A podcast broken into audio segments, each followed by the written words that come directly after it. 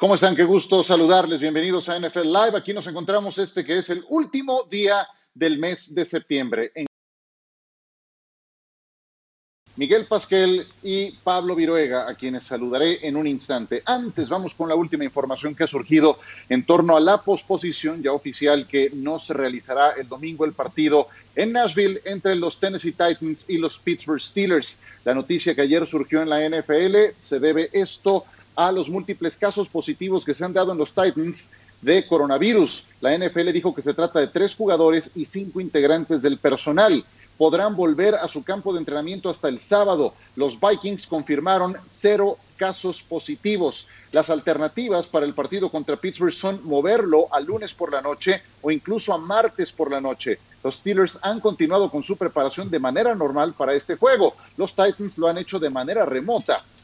Tennessee identificó a tres jugadores positivos, Daquan Jones, un liniero defensivo, a Bob Brinkley, un eh, jugador que eh, milita en la posición de centro largo, y era la cerrada de escuadra de prácticas Tommy Hudson. El coach de linebackers Shane Bowen fue detectado desde el sábado y no hizo el viaje. La NFL comunica, el uso de equipos de protección todavía no es universal y esto crea un riesgo innecesario para los participantes del día del juego el cumplimiento inconsistente de los protocolos de salud y seguridad pondrá en riesgo la temporada 2020.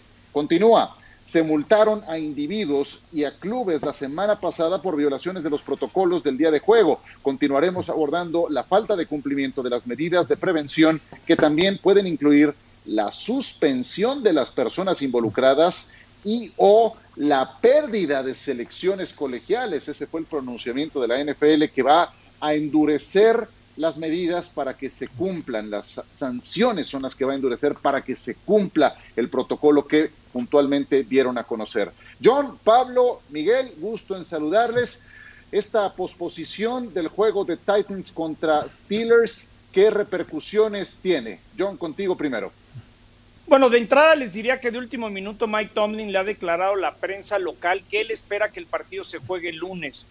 Pero yo escribí una columna en ESPN.com que como se maneja este tema de los titanes, lo que se aprenda de todo lo que se ha invertido de los protocolos, de la, del brazalete, de ver por qué se dio y cómo mejorar que no se dé, de ahí va a ser el resto de la temporada. Entonces es muy importante, sí creo que es muy positivo que los vikingos digan, aquí no hay nadie, entonces tratar de averiguar qué pasó en Titanes para que no se repite. Y lo del draft picks, me estoy imaginando a John Gruden cuando dijo, bueno, si, si no queda de otra, pues múltenme los 100 mil dólares y los pago. Y ahora la liga le está diciendo a esos head coaches, no, no, no, también te quito draft picks, eso sí te van a doler, porque eso no se arregla con dinero.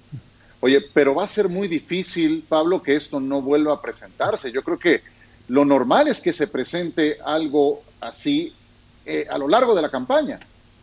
Sí, e, es muy complicado tratar de, controlarlo por muchas etapas que se tengan y que John ya nos ha explicado precisamente de cómo funciona ese brazalete.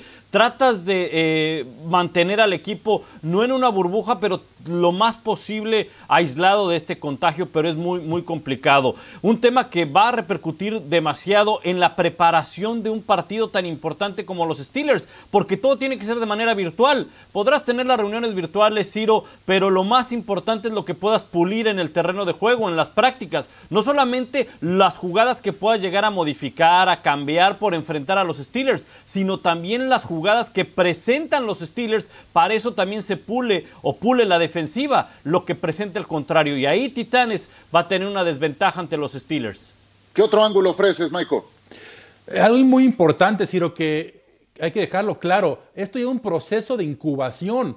O sea, al momento probablemente jugadores de los Titans están infectados, pero no se han detectado por el proceso de incubación que lleva de dos a seis días. Entonces es importantísimo poder esperar a mañana jueves y por supuesto el viernes para que todos salgan negativos como hasta el momento la mayoría ha salido. De llevarse a cabo esto, seguramente van a poder jugar lunes o martes, practicando ahora sí con, con, los días contados, ¿no? Pero no hay que dar por hecho que va a ser lunes o martes hasta poder ver los resultados mañana y el viernes.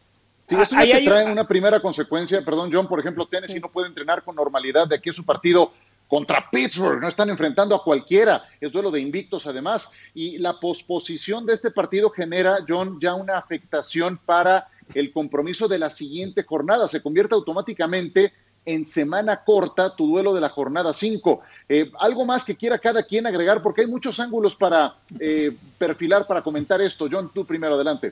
No más lo que decía Miguel es muy importante, es decir, toda la infraestructura, todo lo que se ha gastado, eh, el, el poder detectar exactamente estos tres jugadores y el de hoy, con quién tuvieron contacto, cuánto tiempo tuvieron contacto, o de plano no era cuando estaban en las instalaciones, porque a mí me da la impresión, y hay que esperar que la liga lo, lo, lo explique más, es el viajar, el hotel, la convivencia, como que están mandando mensajes, no se están cuidando siempre cuando salen de las instalaciones. Ahí es un punto clave. Por eso creo que como funcione este partido Titanes-Pittsburgh, vamos a ver cómo va a ser la contingencia en otras semanas. Si esto Ahora- sale fuera de control, ahí sí hay que preocuparse.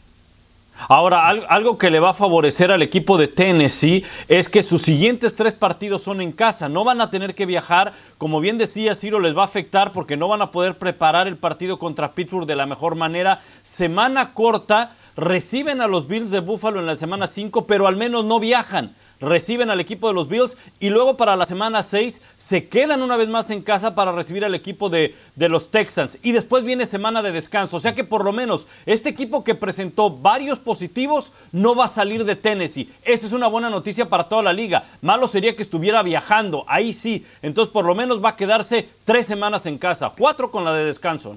Y sabes que sí, algo importante y lo mencionaba John en la junta de producción, en Las Vegas, porque la línea estaba favorita Tennessee por tres puntos y ya se movió en ciertas casas de apuestas por cuatro puntos a favor de Pittsburgh. Es decir, los Steelers en ciertas casas de apuestas, no en todas porque uno está cerrada la apuesta, los Steelers son favoritos por un punto. Estamos suponiendo que esto se, se jugaría lunes o martes, pero así de drástico fue la cosa que cuatro puntos se movió la línea. Wow, sí, sí, sí, es, es todo un tema que impacta en diferentes rubros y que en la contención adecuada, correcta Y- y- de la liga va a permitir Ciro. que no se multiplique. Sí, John, cerramos. Y una última cosa, si se juega el lunes, ¿a qué horas lo vas a poner? Lo tienes que poner como a las 5 del este. También tienes que respetar lo que pagan Monday Night y ESPN, los 200 y pico millones de dólares por partido. También hay muchas implicaciones de, ok, se juega, pero ¿dónde lo acomodas? ¿Dónde, si era de CBS el juego, a qué horas lo vas a poner para que no afecte al que tiene pagado los derechos para ese día? Todo eso también se tiene que negociar, ¿eh? Y si lo pones en martes, tampoco quieres partidos todos los martes, pero como aficionado, ¿no te encantaría tener un partido todos los martes? Ah, no, claro, no, yo, eh, está perfecto. El tema es que es por causas de fuerza mayor, ¿no? Sí, sí, Ese- sí, pero puede darse. Siempre y cuando, y siempre y cuando no sean los Jets o los Giants, ¿no? El martes, Como el del martes, jueves. me chuto a los Jets y a los Giants, si es el martes, ¿eh? Buen punto. Muy bien. Seguimos.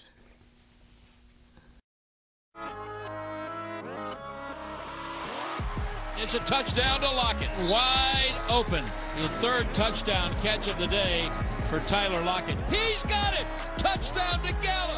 For a touchdown by DK Metcalf. It's intercepted. And the Cowboys will fall to one and two in a game that was winnable.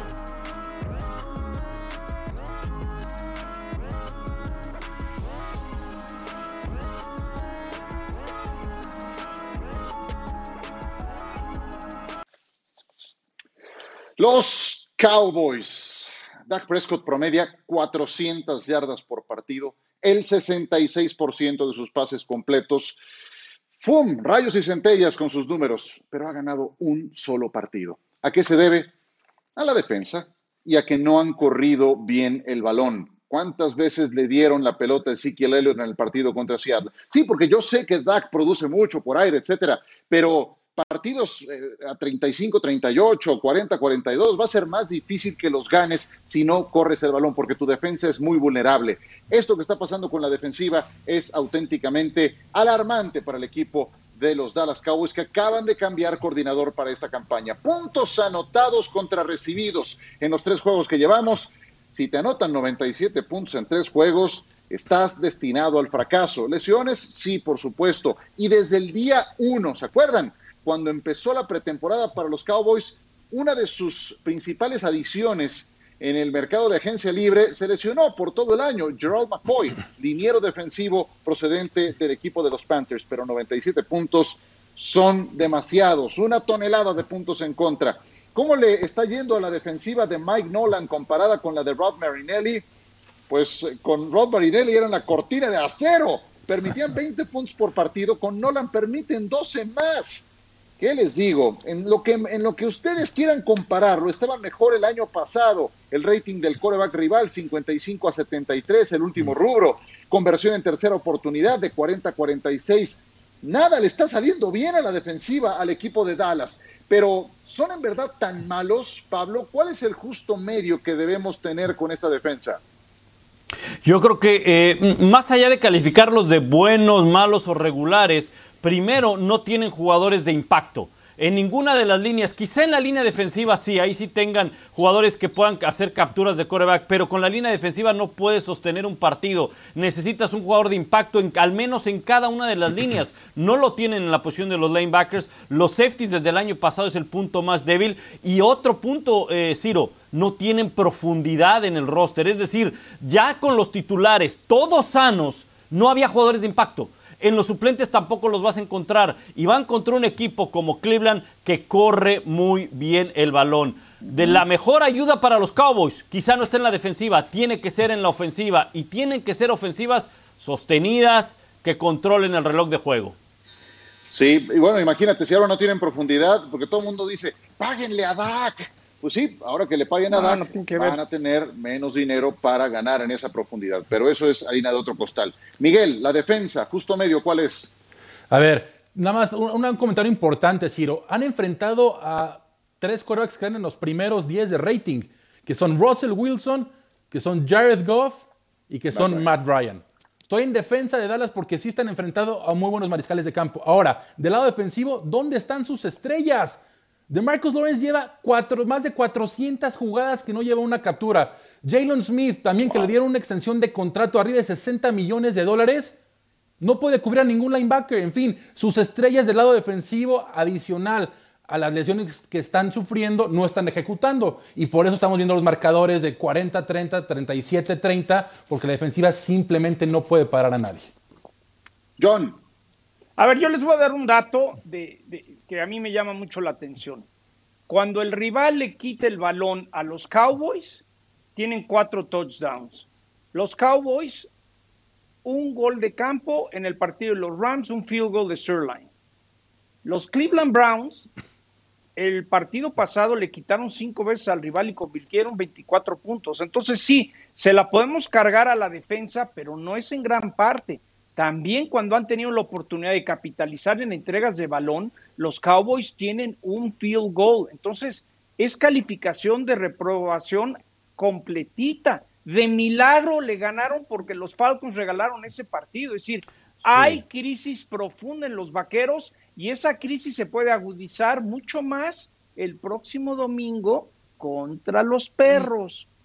Y déjame, y déjame agregar algo a, lo que decía John. Entiendo el punto, John, que la ofensiva, aunque estadísticamente ahí está, los números ahí están, los, las yardas, los puntos, y la defensiva ha sido el, punto más flaco, pero debes de, debes de cargar la responsabilidad de sacar adelante un partido, sin quitarle ese, esa parte a la defensiva, pero la ofensiva, donde están las estrellas, tiene que ser la que cargue con las victorias de los Cowboys. ¿Y a qué me refiero? Este partido, ¿qué buscas? ¿Una ofensiva explosiva o una ofensiva sostenida? Yo me iría por una ofensiva sostenida, reloj de juego, juego terrestre, no permitir que entre el juego terrestre de Cleveland. El problema para los Cowboys es que en sus tres partidos no han podido rebasar ni siquiera los 27 minutos en tiempo de posesión. Y así es muy difícil. Bueno, yo nada más les hago una pregunta, me dicen sí o no, por favor, porque por lo que escucho, ¿ya están extrañando a Jason Garrett o qué? No, no, no, no, no, no, no. No, no. hay, que contemplar el inicio contra quien han jugado. Tito a estar rompiendo con los gigantes de Nueva York. Los oigo cortándose las venas. Los oigo cortándose las venas. Ah, no, sí, la ofensiva de gigantes es un desastre, ¿no? Y, bueno, nomás, ya, ya, que lo están invocando tanto a, a Jason Garrett, pues no le iba tan mal a Dallas cuando empezaba las campañas con Garrett. Mira, 2 y 1, una buena cantidad de veces, 3 y 0 en el 2019, ahora con McCarthy 1 y 2. Es muy corta la muestra, yo lo sé, pero la defensa sí que ha sido un tema. Y ahora, ¿le quieres ganar a los Browns, que es tu próximo partido? Bueno, algo muy importante, la figura en Cleveland no es Odell Beckham Jr., ni Jarvis Landry, ni Baker Mayfield son sus dos corredores de bola. Nick Chubb y Kareem Hunt, entre los dos, promedian 30 acarreos por partido y casi 500 yardas por tierra.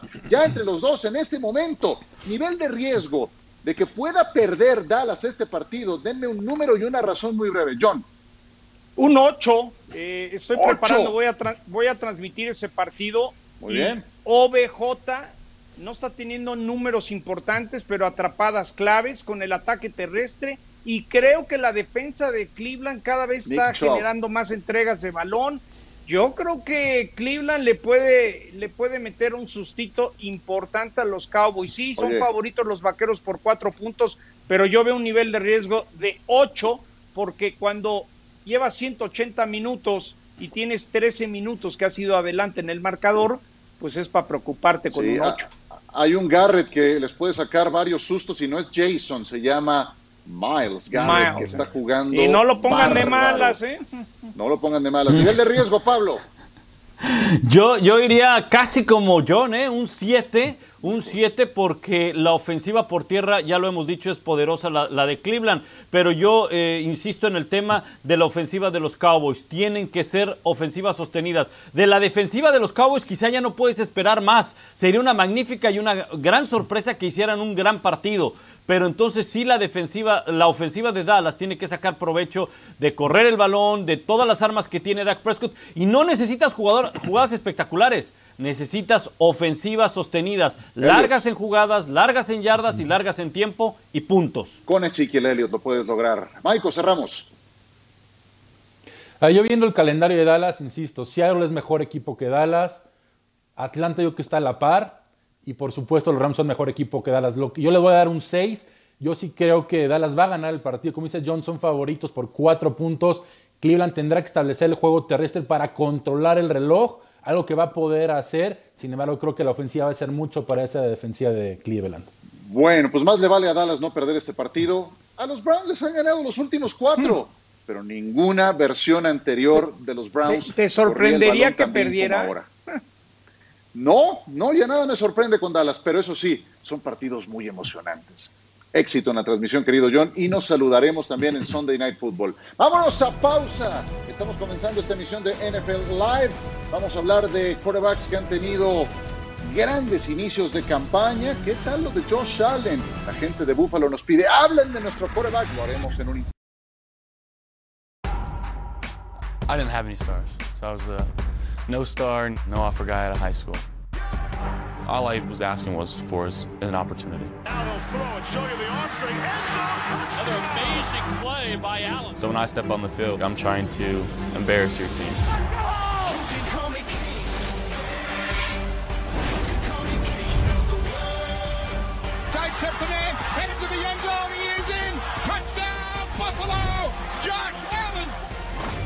This is the only thing I've ever wanted, you know, for my entire life is to be an NFL quarterback.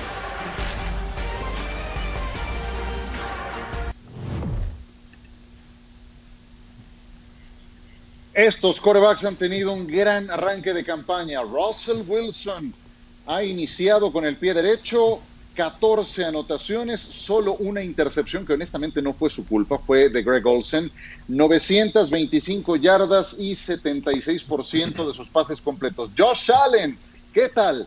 Más de mil yardas, 10 pases de anotación, solo cuatro jugadores en la historia lo han logrado tiene un par de anotaciones más por tierra y manteniendo a su equipo invicto. Aaron Rodgers se ha encargado de despejar toda controversia respecto a cuántos años le quedan como encargado de la ofensiva de los Packers. Lleva ya nueve anotaciones, 887 yardas, completa el 67% de sus pases sin intercepción y Pat Mahomes sigue desquitando el contrato, lleva nueve anotaciones, casi 900 yardas y lleva 91 puntos de total quarterback rating, tomando la base de 0 a 100.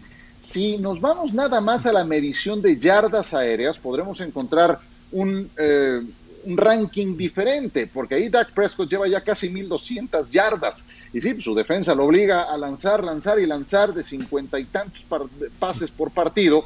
Y ahí está el resultado. Josh Allen, 1.038. Yo decía, más de mil yardas y 10 de anotación después de tres partidos, apenas el cuarto en la historia en lograrlo. Matt Ryan, Russell Wilson también encabezando esa lista entre los que más yardas por aire han acumulado. ¿Quién tiene el argumento más sólido, Michael? Primero tú, rumbo al jugador más valioso. ¿Quién va mejor? Sí, pero estaba muy parejo para mí entre Russell Wilson y Aaron Rodgers, pero realmente lo que ha hecho el quarterback de los Seahawks es, es algo impresionante. A ver, su defensa está permitiendo ser 29 puntos por partido. Los equipos a que ha enfrentado Seattle están anotando arriba de 30 puntos por partido. Y Seattle lleva un récord de 3-0. 24 incompletos, 14 touchdowns. La verdad, yo sí me voy a quedar con Russell Wilson. Es increíble que en su exitosísima carrera ningún año ha tenido un voto para MVP. Aquí está mi voto ahorita. Cero votos, sí, efectivamente. Eh, eh, John, ¿qué dices? A ver, yo creo que ahorita, fuera de lesiones, el podium ya está dado. La pelea por el oro, plata y bronce está entre Aaron Rodgers, Russell Wilson y Pat Mahomes. Pero lo que ha hecho Aaron Rodgers con los Packers, ¿no? El lanzar los dos pases de más de 50 yardas, no tenía Mike Evans, ahora le ha sacado provecho a Lezard, lo veo con mucha seguridad, él mismo dice, veo a LeFleur pidiendo jugadas mucho más en ritmo, eh, nunca había visto tantos receptores con separación, yo en estos momentos me quedo con Aaron Rodgers por lo explosivo que ha comenzado el equipo de los Packers. Lo sabía, yo también voto por Russell Wilson, ¿tú qué dices, Pablo? Yo fíjate que me quedaría con Russell Wilson también. No desecho lo que comenta John y Aaron Rodgers, porque si vemos enfrentado a Minnesota, que si bien es cierto, ahorita sabemos que tiene 0-3, pero al inicio de la temporada era un claro favorito para estar peleando eh, la conferencia. Detroit y el equipo de los Santos de Nueva Orleans. Ahora, Aaron Rodgers ha hecho muy bien las cosas, pero tiene más juego terrestre, tiene más defensa que, que, tiene Russell Wilson. Por eso es que me quedo con Russell Wilson, porque si le quitas a Wilson de esa ecuación de los Seahawks, yo no sé dónde estaría Seattle en este momento. Es, un buen punto. Eh, siempre, que valoras, Michael, al, al, más valioso de un equipo, ahí Russell Wilson sube sus bonos, ¿no? Es que exactamente hay que ver. Devante Adams sí jugó el primer partido y tuvo un excelente juego. Se lastimó temprano en el juego, en el segundo juego contra Detroit, pero tienen excelente juego terrestre con Aaron Jones y Jamal Williams lo puede complementar. Realmente en Seattle, Russell Wilson, como lo dice Pablo, es todo. Tyler Lockett es el principal receptor. DK Metcalf está teniendo buena temporada, pero hasta ahí Chris Carson, pues bueno, salió lastimado, pero chicas, qué buen juego terrestre para nada. Es el brazo de Russell Wilson. lo, que pasa es que también Llevamos tres semanas, como dice Aaron Rodgers. Sí, está bien, ¿no? El muestreo todavía es muy, muy reducido, ¿no? Pero sí creo, están de acuerdo conmigo que el podio me está entre estos tres que dije, ¿no? entre esos tres va a salir el MVP, más que Lamar Jackson la acabe rompiendo más adelante. Bueno, sí, no, no te olvides de Lamar, es el, es el MVP vigente. Yo sé que estos tres que mencionas, John, son pesos completos, pero, eh, a ver, démosle un poco de cariño a Josh Allen porque ¿quién esperaba que tuviera semejante arranque? Ok, no es un peso completo todavía, pero ¿en qué va, Pablo? ¿Va en semicompleto? Eh, ¿Va en, qué, en qué categoría va, va ganando bonos Josh Allen? Eh, ¿Sabes qué, Ciro? Eh, tomando ese tema del boxeo, no es estelar, pero ya está siendo un regular coestelar. Ya es el hombre que te va a, a estar previo a una gran pelea estelar porque ah, pues. primero ha cambiado una cultura perdedora por años en los Bills de Buffalo. Y tiene carácter, tiene personalidad, se nota el liderazgo y es bien atrevido, es bien atrevido Josh Allen. Creo que a veces hasta en exceso se expone de más, pero esas ganas y ese atrevimiento que tiene es el mensaje que quieres de un coreback. Y creo que Josh Allen lo está haciendo bien. Claro, ha enfrentado a los Jets y a Miami, ah, pues pero le ganó a los Rams viniendo de atrás. ¿no? Curiosamente. no, es telonero, pero poco a poco va subiendo en el cartel. Pero curiosamente, por primera vez estará de no de preliminar, sino de estelar en Las Vegas el próximo domingo. Ah, muy bien. Yo pensé que ibas a salir con lo del penthouse otra vez, pero No, yo sé no, que todavía no, no, llega el penthouse. No, Josh no, Allen- ese, ese Josh Allen todavía está en intendencia. Sontar quiere subirse ¿cómo en que el en elevador intendencia? privado. No, no, ¿cómo no, que no ni puede. tendencia? Dale un departamento por lo menos de dos recámaras y medio Bueno, baño, bueno, ya que, comporta la- que comparta la intendencia, regadera. intendencia, ¿no? jóvenes, pero al penthouse todavía no llega. Todavía no lo dejan usar el elevador privado. Pero ya tiene su depa propio, ya no está Ya, ya tiene cajón de hipoteca. estacionamiento, John. Claro. Ah, ya le vamos a dar tres lugares de estacionamiento, pero subterráneo. Todavía Y no que, tiene, y que No, no, todavía ¿cuál no tiene subterráneo? no se estorban entre ellos. Me parece muy No bien. seas ¿no? así. Ahí la lleva. Y si gana la división, ya irá subiendo, por supuesto. Ya le damos perfecto. chance que use el ballet parking del edificio. Bueno, No, pobre. John. John. John lo tiene con llantas apartando la banqueta, Josh Allen. Dijo, no, no seas así. Bueno, el Business el es business, Pablito. El que es el dueño del edificio es Pat Mahomes. Después de esta pausa hablamos del vigente campeón y más valioso del Super Bowl, Patrick Mahomes. Ya regresamos. There's a lot of young, great quarterbacks in this league. You know, every single week you're going to get a great challenge. The whole res watching you kind to put on the show. Mahomes underneath shovel to Anthony Sherman, the fullback, looking for Tyreek Hill, and he brings it down for the touchdown. Mahomes gets some pressure. Got Hardman wide open. Touchdown, Chiefs. Jackson to throw for it. Back in the end zone. It is caught. And here we go. Mahomes trying to set it up. Oh, the big fella, Eric Fisher. The Chiefs are having themselves a party. And Lamar Jackson will have to continue to deal with the comparison to Patrick Mahomes.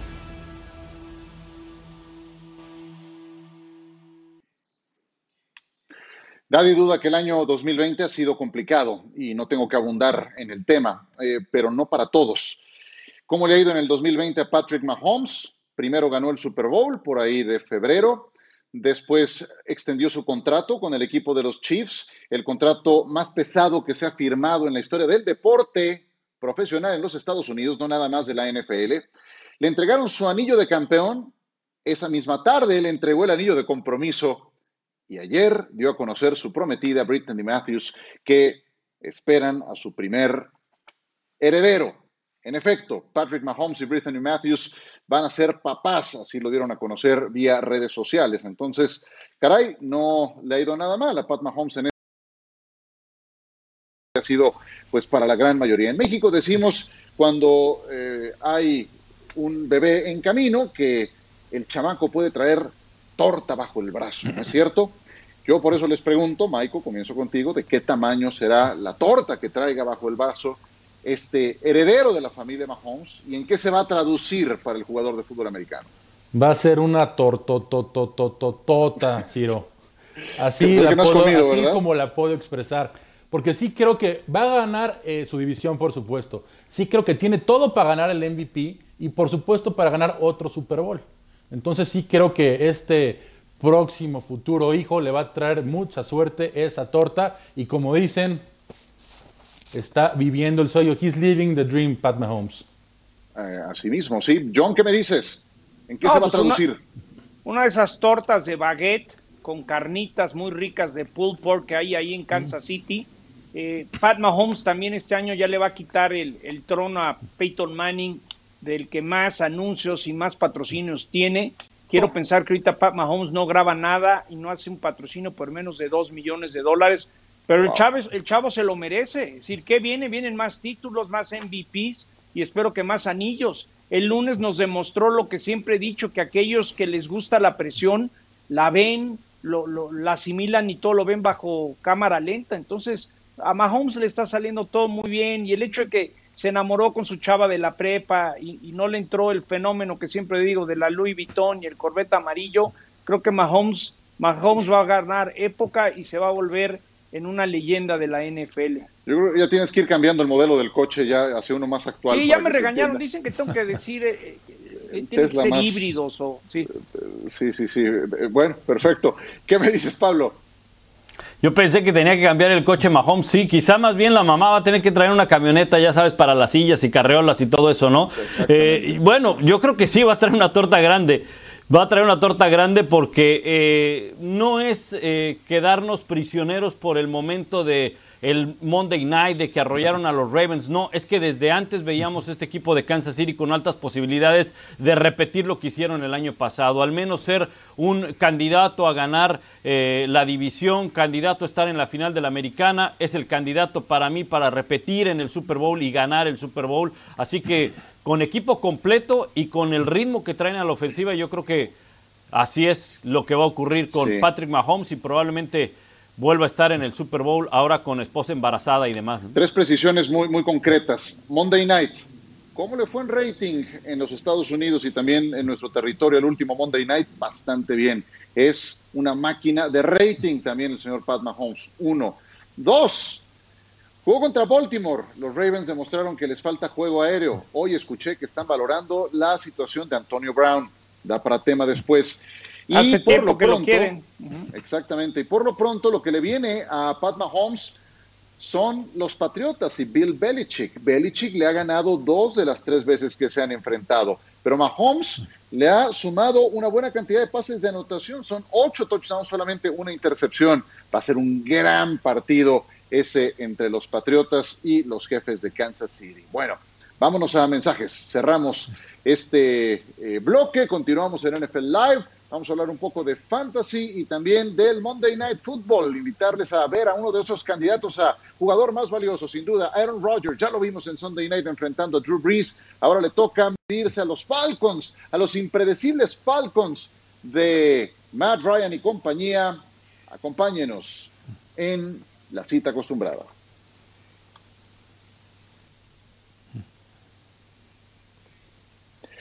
De vuelta con ustedes, las 10 mejores de la semana. Comenzamos con los Vikings y Justin Jefferson. ¿Qué tal el novato? Lo está haciendo realmente bien, John. Bueno, pues de lo poco que le está funcionando a los vikingos y Kirk Cousins, eso es lo que sabe hacer, meter pases profundos, ser verticales, pero poco lo han hecho. Cam Newton conectando Pablo con Rex Burkhead, que terminó de manera espectacular la jugada. Sí, brincando, tuvo par de anotaciones. Burkhead, ya no me digas porque pude haberlo llevado en el fantasy y nada más lo vi de lejos. Pero gran actuación de los corredores ahora de los Pats. Impredecible el equipo de los Patriotas. Kyler Murray, ¿qué tal la pinta el defensivo, Michael? Excelente segunda temporada que está teniendo el quarterback de los Cardinals.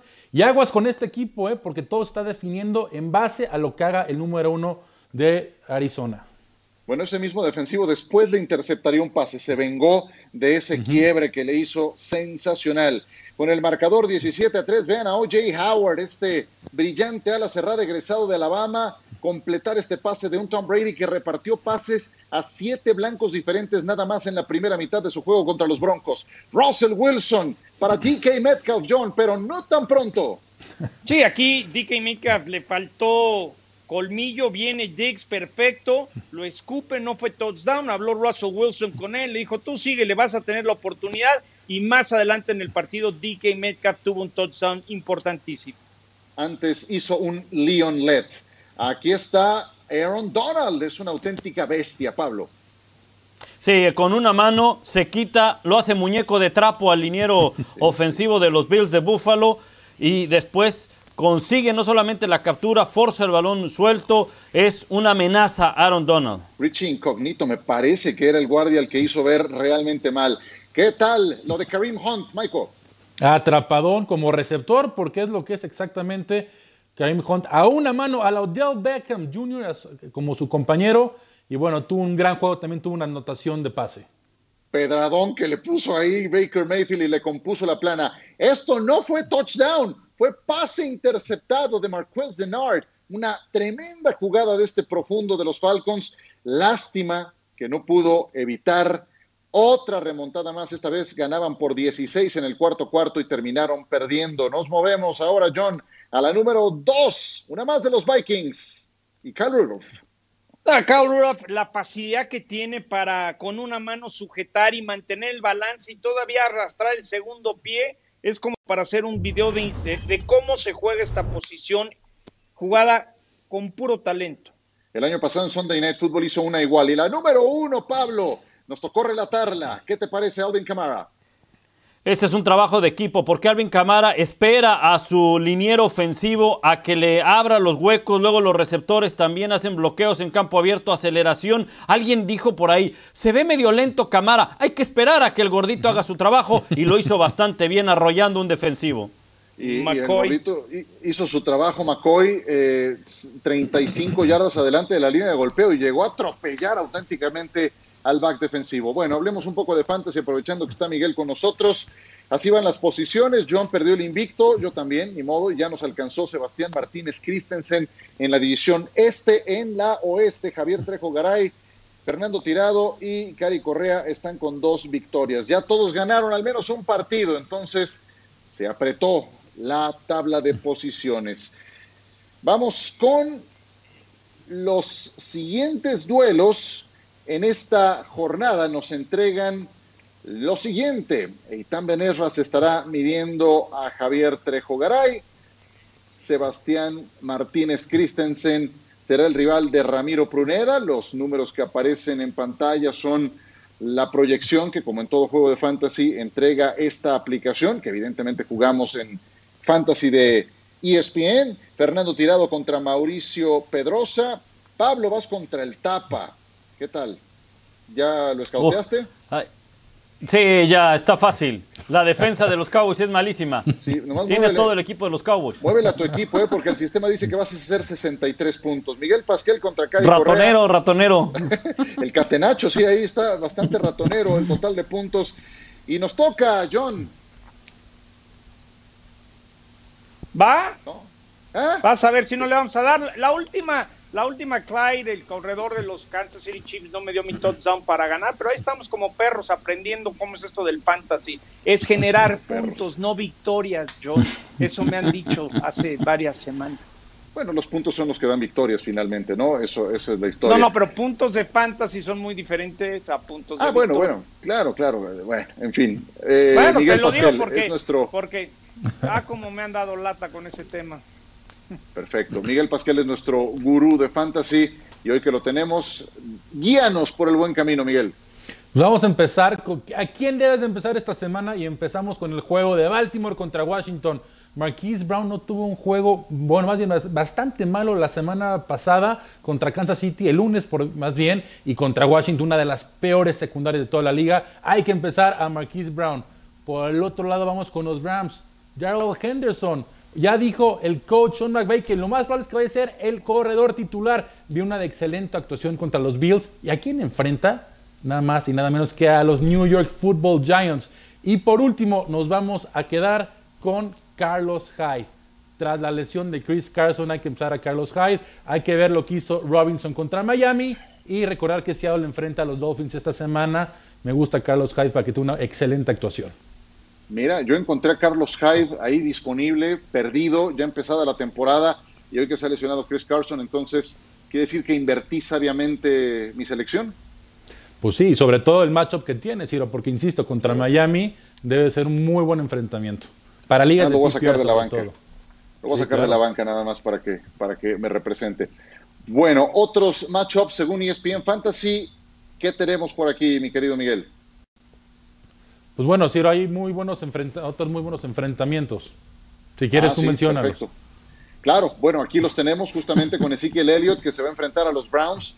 La proyección es de 24 puntos. Josh Allen contra los Raiders, 23 puntos. Dalvin Cook, este Dalvin Cook te da, te da veintitantos puntos por partido, es, es espectacular. Va contra los Texans y Tyler Lockett que se va a medir a los Dolphins con 18 puntos. Bueno, cuando tu quarterback es Russell Wilson, hasta, hasta John hace 15 o 20 puntos. ¿Qué pasó? Entonces- ¿Qué pasó? Más respeto, por Oye, favor. ¿eh? No, son loas para Russell Wilson. Coincidimos la mayoría en que es en este momento el gran candidato a ser más valioso de la temporada. Bueno, Ah, sí, yo me cerramos quedo con este Aaron, bloque. gracias. Yo sé, yo sé que te quedas con Aaron Rodgers. Power Rankings al volver en esta emisión de NFL Live. No se vayan.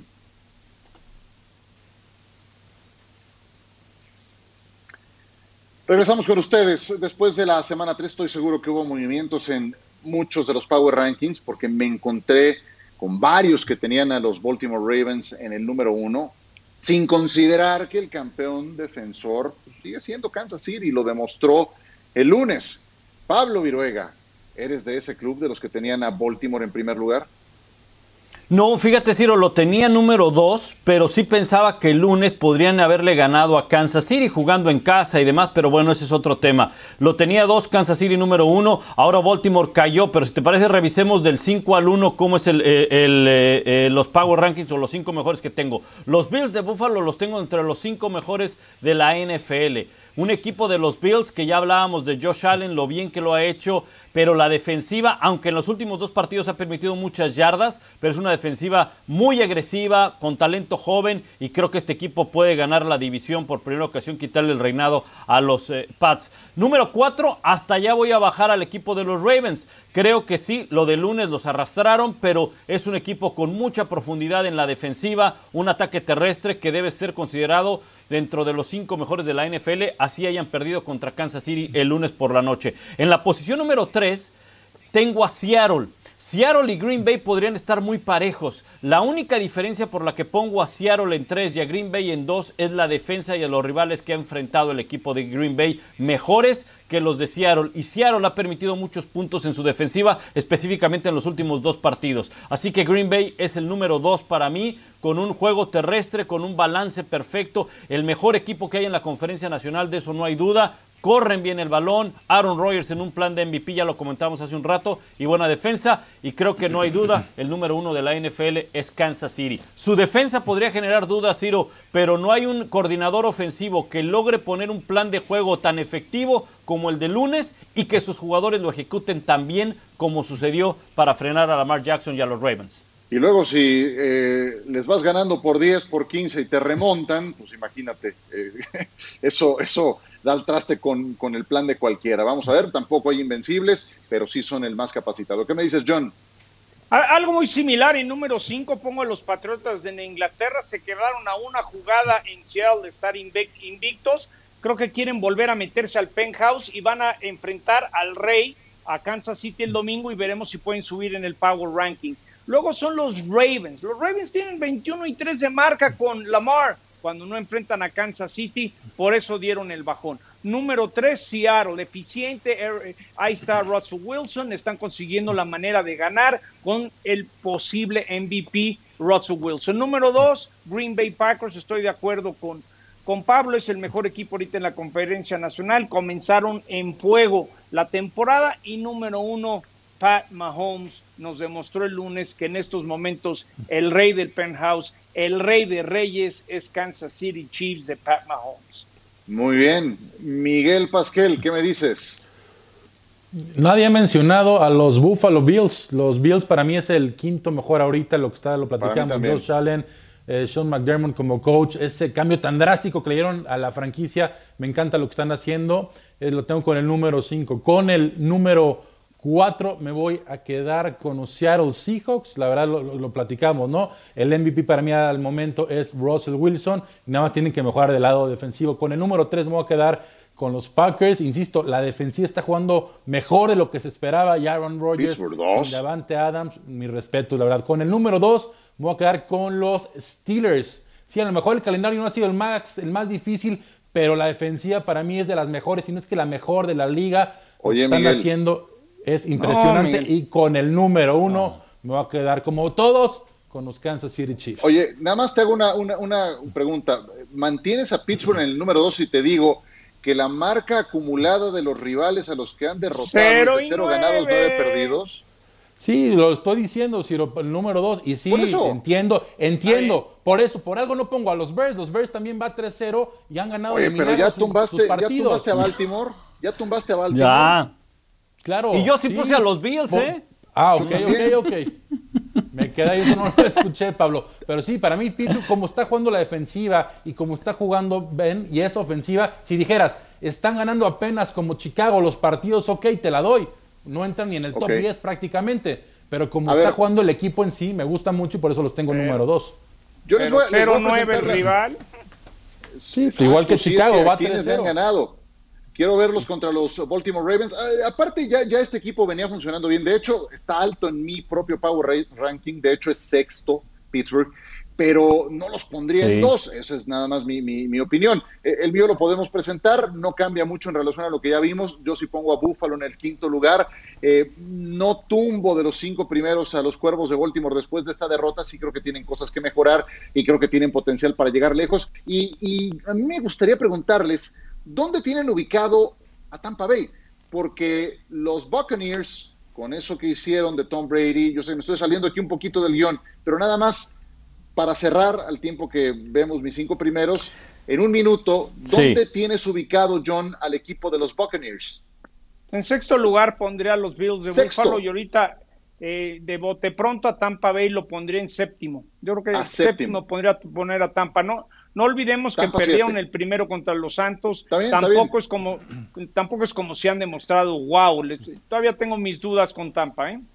Eh, ¿Qué me dices, Pablo? ¿Dónde ubicas a Tampa? Porque la, la de, ojo con la defensa, ¿eh? todos, todos están pendientes de Brady. La defensa tiene unos cuatro o cinco fieras. Ojo. Sí. Y, y son los mejores aliados para, para Tom Brady, ¿eh? Son los mejores aliados y es, es con la defensa con la que probablemente Brady pueda colgar victorias y pueda eh, eh, mostrar una vez más esa calidad que tiene para llevar un equipo a postemporada. Para mí Tampa Bay está dentro de los 10 mejores. Lo pongo en un, en un décimo lugar porque Décimo. creo que Pittsburgh es sexto, New England es séptimo y los Rams, que para mí ha sido una gran sorpresa, están también en- ahí en el octavo o noveno, ¿eh? Miguel, nomás dime en qué número pones a Tampa. Yo los tengo nueve. Adelante de ellos tengo Nueve. en este orden a Tennessee, a Baltimore y a New England. No les extrañe que suban. No les extrañe que suban. Sí. Vámonos a mensajes y regresamos para terminar NFL Live. Regresamos con ustedes, ya nada más para invitarles a que nos acompañen este domingo por la noche, Sunday Night Football, con la presentación de los San Francisco 49ers. Al menos tres de sus piezas más importantes espera que regresen, es el caso de su quarterback, Jimmy Garoppolo. Filadelfia tiene que repuntar ya mismo el equipo de Eagles, aunque no han ganado, están en una división bastante mala, pero el repunte tiene que llegar ya mismo. Así es de que acompáñenos por ESPN Filadelfia contra San Francisco. ¿Algo para cerrar, John? No, nada, que seguimos con la idea de que el lunes se va a jugar Pittsburgh Titanes. Hay que esperar comunicados de la NFL porque ya ha habido dos y seguramente habrá un tercero para confirmar cuándo se juegue ese partido. Pablo, Agregando lo que decías de San Francisco, Ciro, no solamente Jimmy G, probablemente también esté de regreso George Kittle, el ala cerrada. exactamente, esa es una buena noticia. Miguel, Y por el otro lado, lado defensivo, D. Ford y regresando con Jordan Reed, probablemente van a entrar a la lista de lesionados, así que baja importante con Jordan Reed y D. Ford. perfecto, señores. Muchas gracias por acompañarnos. Aquí los esperamos mañana cuando volvamos con más de NFL Live. Hasta pronto.